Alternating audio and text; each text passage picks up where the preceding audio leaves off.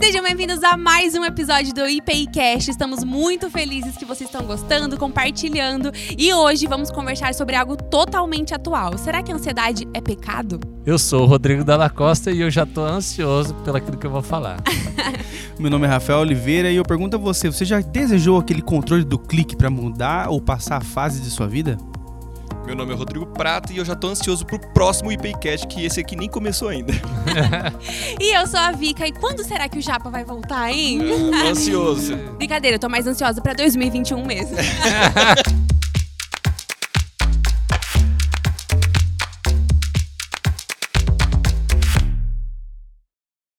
Gente, Valeu, esse Japa. assunto é extremamente atual e cada vez mais a gente tem ouvido falar disso. Ansiedade é algo que parece que é realmente o mal do século, juntamente com a depressão. É algo diferente da depressão, mas é algo muito sério que precisamos falar. E tem dois tipos de ansiedade, nós vamos falar sobre isso hoje. E começa aí, Rodrigo.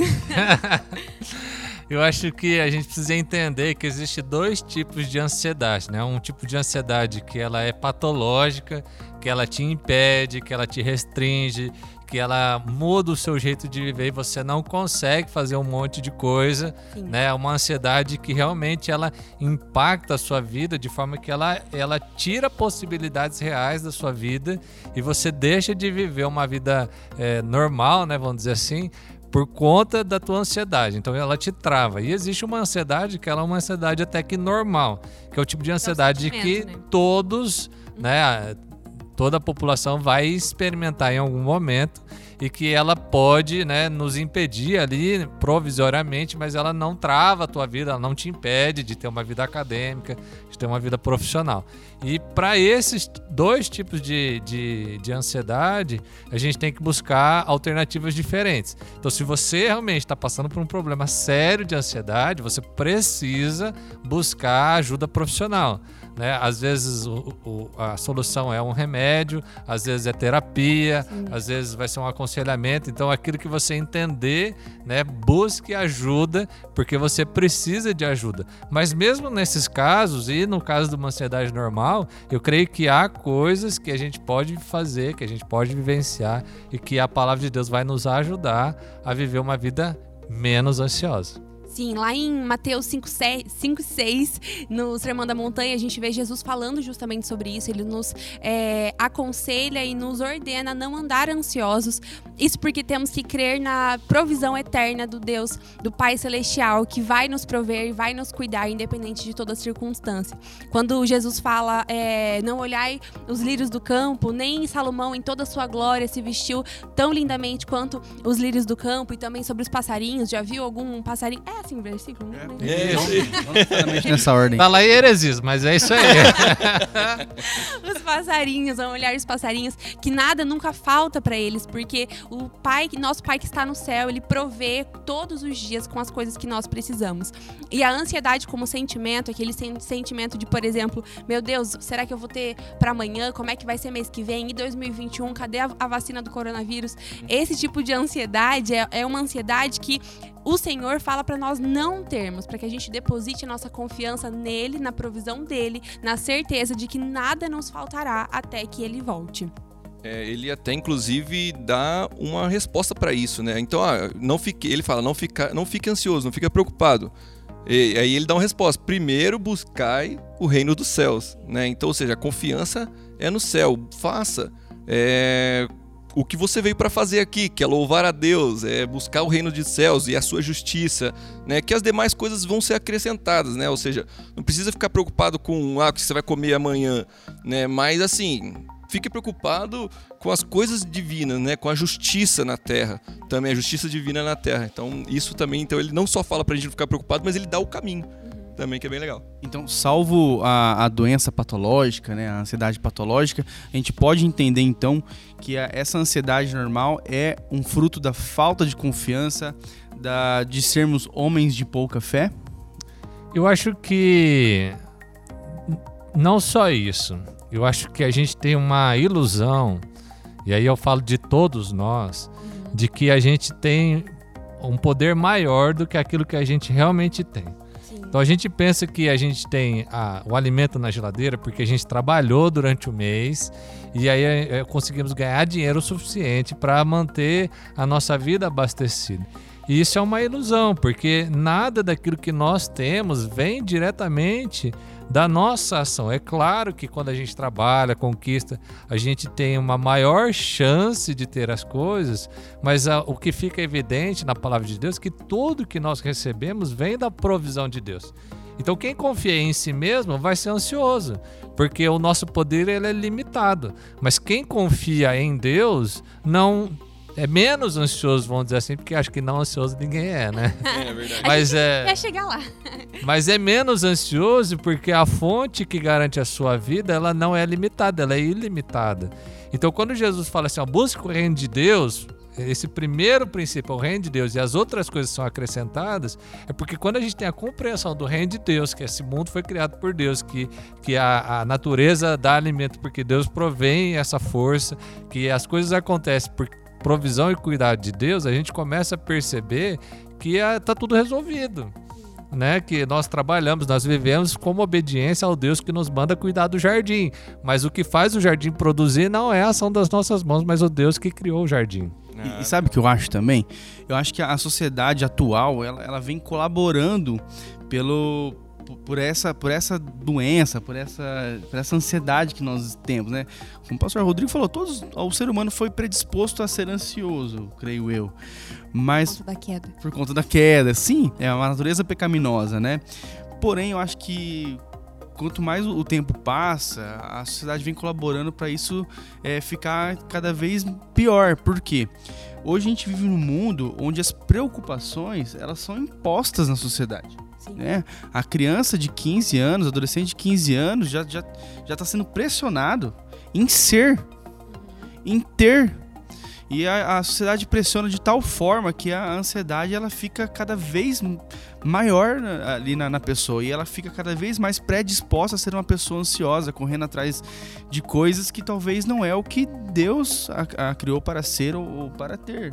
Né? Não sei se vocês pegaram essa linha de raciocínio, queria saber se vocês concordam com isso a respeito. Ô, Rafael, Da será que tem a ver com a publicidade, propaganda, assim, que fica falando pra É, pessoa? compre, meter Compre, tenha. tenha, Esse assunto deseje, queira, é Ah, isso? viagem. É isso mesmo? Consuma com moderação. No culto de domingo, o pastor Wagner pregou sobre é, o tempo, é, época e tempo. Se eu não me engano, era essa- esse o título do- da pregação. E ele falou sobre como conhecer Jesus, mostrou pra ele que ele tinha vivido uma vida correndo atrás do vento, que é aquilo que a gente lê lá em Eclesiastes. E em Filipenses, Paulo vai nos falar, e é- eu amo Filipenses porque, cara, Paulo tava preso quando ele escreveu Filipenses, e ele é uma carta extremamente feliz. E. Em Filipenses, Paulo vai nos falar que é, o, o relacionamento com Deus e a confiança nele vai nos dar a paz que excede todo o entendimento. E essa paz que excede em todo o entendimento é uma paz que os olhos humanos e o coração humano não compreende. E eu vejo que agora, nesse período que a gente está vivendo, onde o mundo inteiro está passando por um- uma situação em que, cara, não tem o que fazer senão orar e esperar. Muitas pessoas estão passando por dificuldades inenarráveis, famílias perdendo é, os empregos, dificuldade, morte por conta desse vírus. E se nós não depositarmos a nossa confiança no Deus de todas as coisas, é muito fácil enlouquecer. É muito fácil achar que acabou e que agora, meu Deus, 2021 não vai chegar nunca.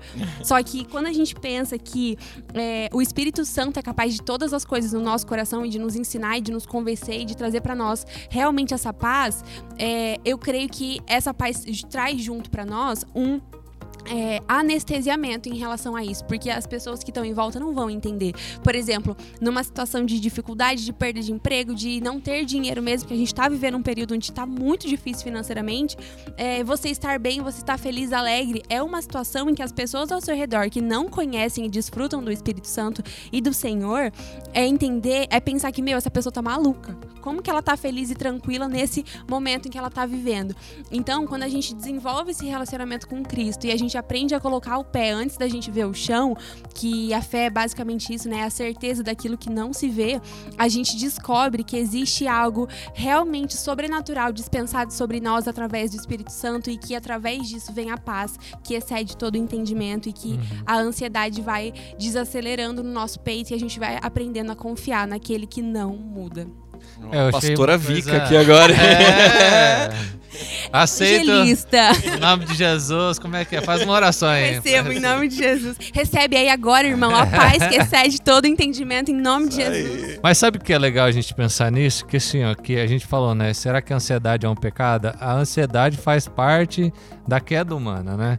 Deus criou o ser humano para viver perfeito e, e por conta da decisão do ser humano de ser é, independente de Deus, né?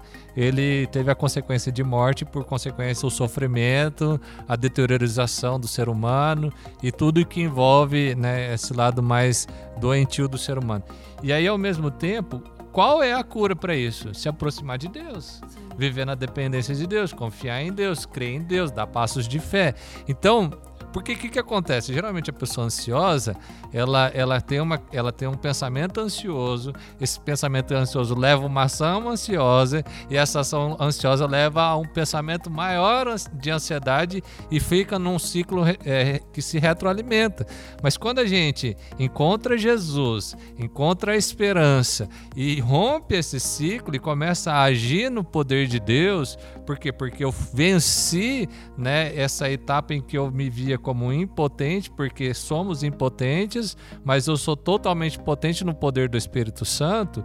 Eu rompo com esse ciclo vicioso de ansiedade e parto para uma ação. E isso me faz sentir mais potente, isso me faz perceber a vida de um outro ângulo. Então, assim, eu creio que há um aspecto da ansiedade que ele só vai ser vencido no reconciliamento com o Criador. Sim. Então, se você não colocar a tua ansiedade diante de Deus, entregá-la na mão de Deus e falar, Senhor, eu vou confiar no Senhor, sempre vai ter ansiedade.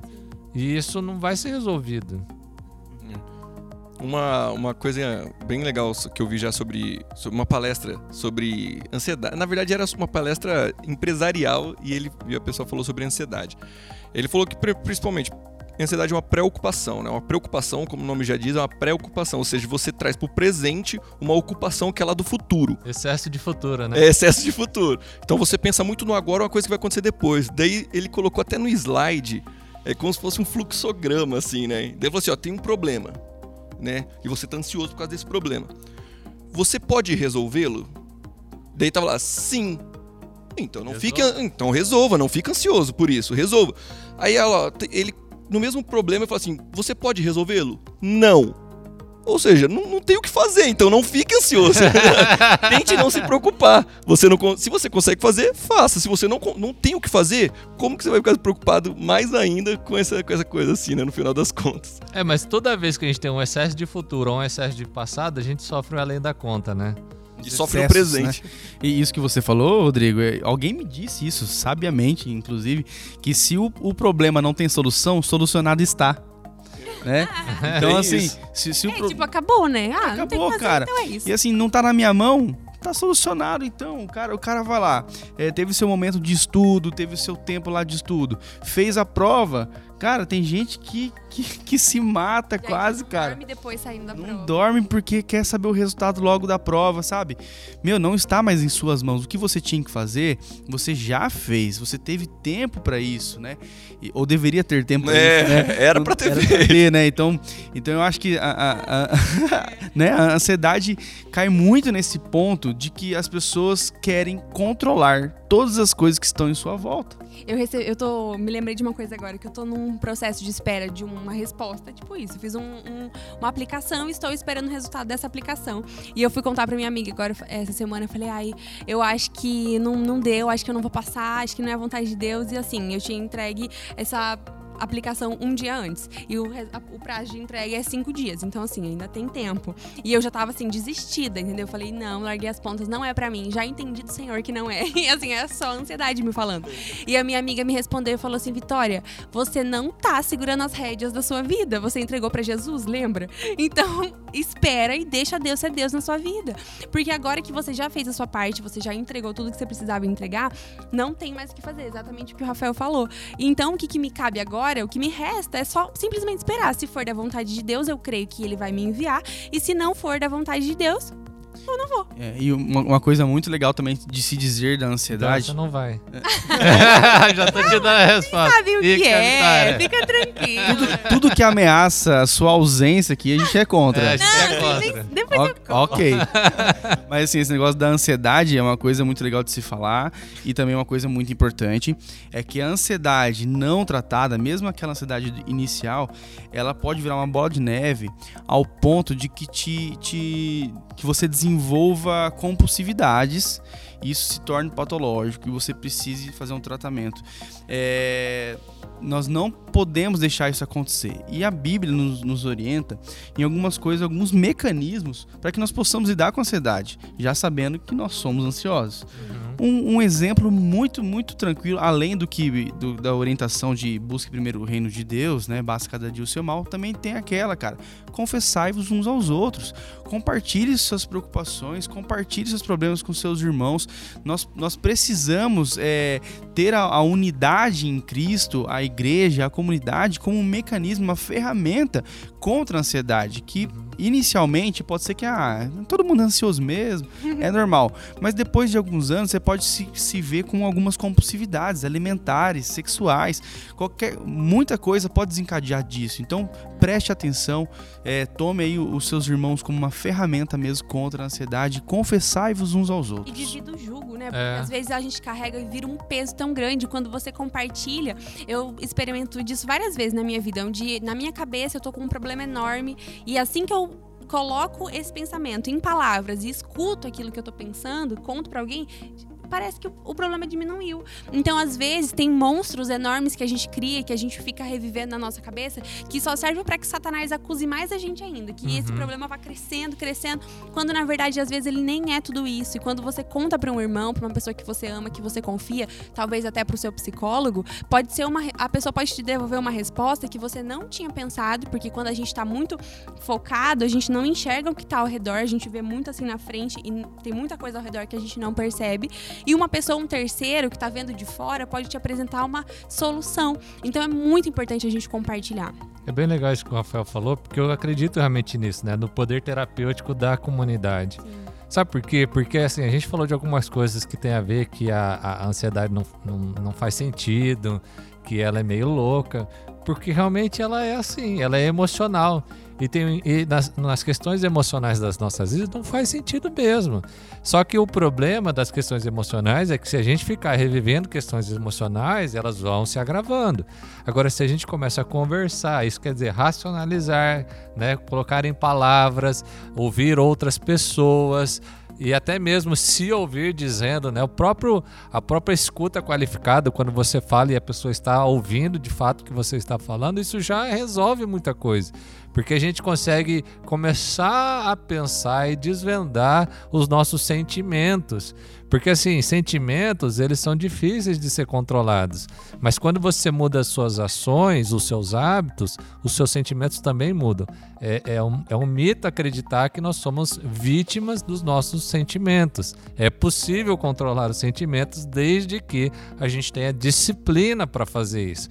Então, assim, é, por exemplo, a pessoa que ela é muito ansiosa, geralmente ela, ela, ela tem uma autocrítica muito elevada. Porque ela acha que tudo vai dar errado, porque ela é como se fosse uma pessoa que fica todo momento falando assim: você é ruim, você não presta, você não serve, isso aí que você fez, você é burro, você é feio, você não sei o quê. Meu, se fosse uma pessoa, você não conviveria com ela. É verdade. Tipo, se esse eu mesmo. que fala dentro de você fosse alguém, você fala, meu, insuportável, não quero essa pessoa. Pessoa pra- tóxica. Então, não viva com essa pessoa dentro de você. Perdoe aquilo que ficou pro passado e viva na confiança pro futuro. Sabe? Tenha o seu eu renovado, viva na renovação da mente, como o apóstolo Paulo vai dizer, deixe que o velho homem e a velha mulher morra e nasça para uma nova identidade em Cristo, seja filho, filha de Deus, se aproprie da filiação daquele Deus que cuida como um pai Amém. celestial, sabe? Então, assim, mude os seus pensamentos, mude as suas ações e, consequentemente, eu creio que Deus vai te libertar desses sentimentos ansio, ansiolíticos. E, pastor, eu, a, além da, também dessas pessoas que têm uma autocrítica elevada, essa, essa baixa estima, também existe, eu acho que um outro tipo de ansioso, que é aquela pessoa que. Aí eu me, me coloco dentro aí, que eu já passei por isso e, e luto para não passar mais. Cura agora. Boa. já, já, teve. já teve. Fala, e continua Santo. tendo.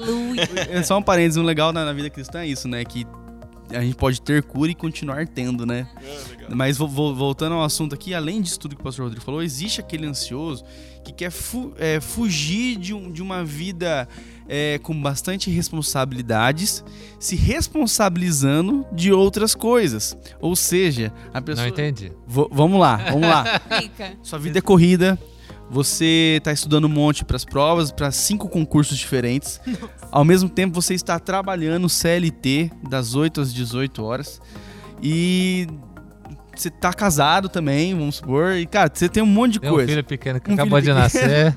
Aí, cara, o que acontece? Dando lugar que trabalha pra, de lugar. De lugar. Pra você fugir desse, dessa, desse turbilhão de coisas, você se enche de coisas para fazer, por exemplo, na igreja. Ah, grava podcast. Grava podcast, não. Ah, tá. Líder de célula. Líder de célula, mas... Acho que tem um senso de realidade, mas acho que é fantasia minha. Não, é assim, isso já aconteceu comigo, eu já, eu já me peguei aqui em 10 ministérios. Nossa. Em 10 ministérios, porque a minha Cara, vida é já ansioso, era hein? Muito, oh. mas muito. E por quê? Porque eu queria sair de uma realidade me colocando em outra, achando que, não sei, compensar, ou porque estou par fazendo parte da igreja, muitos. Aí fica um recado para quem se, se sente a mesma coisa. Se você se enche de ministérios achando que isso vai, vai curar uma ansiedade sua, você está só ficando mais ansioso. Porque eu, eu, eu me peguei num ponto em que eu estava em tantos ministérios que o meu relacionamento com Deus abaixou. Uhum. Eu estava muito mais preocupado em preencher a minha agenda para fugir de um turbilhão de coisas pessoais do que no relacionamento com Deus. Então acho que cuidado, você que está na igreja, não fuja de suas responsabilidades pegando outras responsabilidades, mesmo que seja dentro da igreja. Trate isso, saiba desenrolar esse emaranhado de lã que está na sua cabeça, sabe? De forma sábia. E é isso. É, até porque você viver tudo isso, né? Você tá errando o alvo. E errar o alvo é pecado. A gente tinha uma noção de pecado, né? Que às vezes ela é muito equivocada. Que pecado é só fazer aquilo que tá errado. Mas pecado é também deixar de fazer aquilo que Deus quer que você faça. Pecado também é quando você faz aquilo que que você não é errado, também não é o que Deus quer que você faça, mas não é, mas não é o que Deus, mas não é o plano de Deus. Então, quando você está seguindo a sua vocação, o, a sua, o seu desejo, então assim, é, o pecado ele nasce quando há um problema de sentido, de propósito, sabe? Por que que você vive? Qual é a sua missão aqui? Eu acho que quando a gente entende que Deus nos criou com um propósito e nós estamos vivendo esse propósito de Deus, a gente elimina uma série de problemas. Sabe, eu, eu tenho uma noção de sentido, de propósito para aquilo que eu vivo. E aí eu sei que eu estou na missão de Deus e se Deus, se Deus me der essa missão, eu não, não vai dar errado, porque é Ele que garante a missão. É uma frase que eu gosto bastante, é que quem não sabe pelo que morreria, não sabe por que vive. Que é do Martin Luther King, que é assim, é, se você tem um propósito pelaquilo que você morreria, você vive muito bem. Porque você vive numa vida constante. Então, assim, eu, eu sei que o propósito de Deus para minha vida é evangelizar pessoas, é pastorear pessoas. E quando eu estou fazendo isso, isso me dá um senso de propósito tão grande que eu não fico ansioso, porque não depende de mim, depende da missão que Deus me deu, me confiou. E não saber para onde você tá indo e qual é a sua meta, é, sei lá, futura, também dá ansiedade, justamente porque você tá, você se sente estagnado, por exemplo. Tô aqui vivendo a minha semana, mas eu não sei para onde eu vou, não sei o que eu vou pensar na semana que vem. Esse é o tipo de coisa que na minha vida é o que me gera muita ansiedade, achar que eu não tenho previsão do que eu vou fazer daqui a um tempo. Eu sou a filha de Deus que fica todo dia perguntando: "Senhor, para onde o Senhor vai me levar?" E às vezes ele não, Não quer. vai levar. Não quer- Não vai levar. Não vai. Gente, eu não tô gostando dele. Aqui, ó, Deus tá respondendo Deus já. tá aqui, ó, você que não tá querendo ouvir. falando. Você sofre pensando pra onde Deus vai te levar aí a resposta de Deus. Vitória, só porque a gente colocou uma malgema na sua mão na mesa aqui, né? Não é porque a gente tá te Gente, forçando minha a perna nada. tá amarrada na cadeira. Ô, Mas isso é algo que me gera ansiedade, que eu fico pensando não só levar de outra cidade, tá, pessoal? Só de levar de, por exemplo, é, antes, quando eu tava na, orando sobre mudar de igreja, enquanto Deus não me, me respondia, eu tava totalmente sem propósito. Eu ficava pensando, e agora? O que, que, que será de mim? Então, se a gente não vê o, o, o que, que vai acontecer num período certo de tempo, eu acho que causa uma sensação de não pertencimento. E o Uhum. não pertencimento parece que fica vazio, que as coisas não fazem sentido. Então, em algumas pessoas pode ser que isso também gere ansiedade. uma- Acho que é a questão do excesso de futuro, né? E que Jesus vai falar assim, ó, basta cada dia o seu mal, sabe? Não, não traga...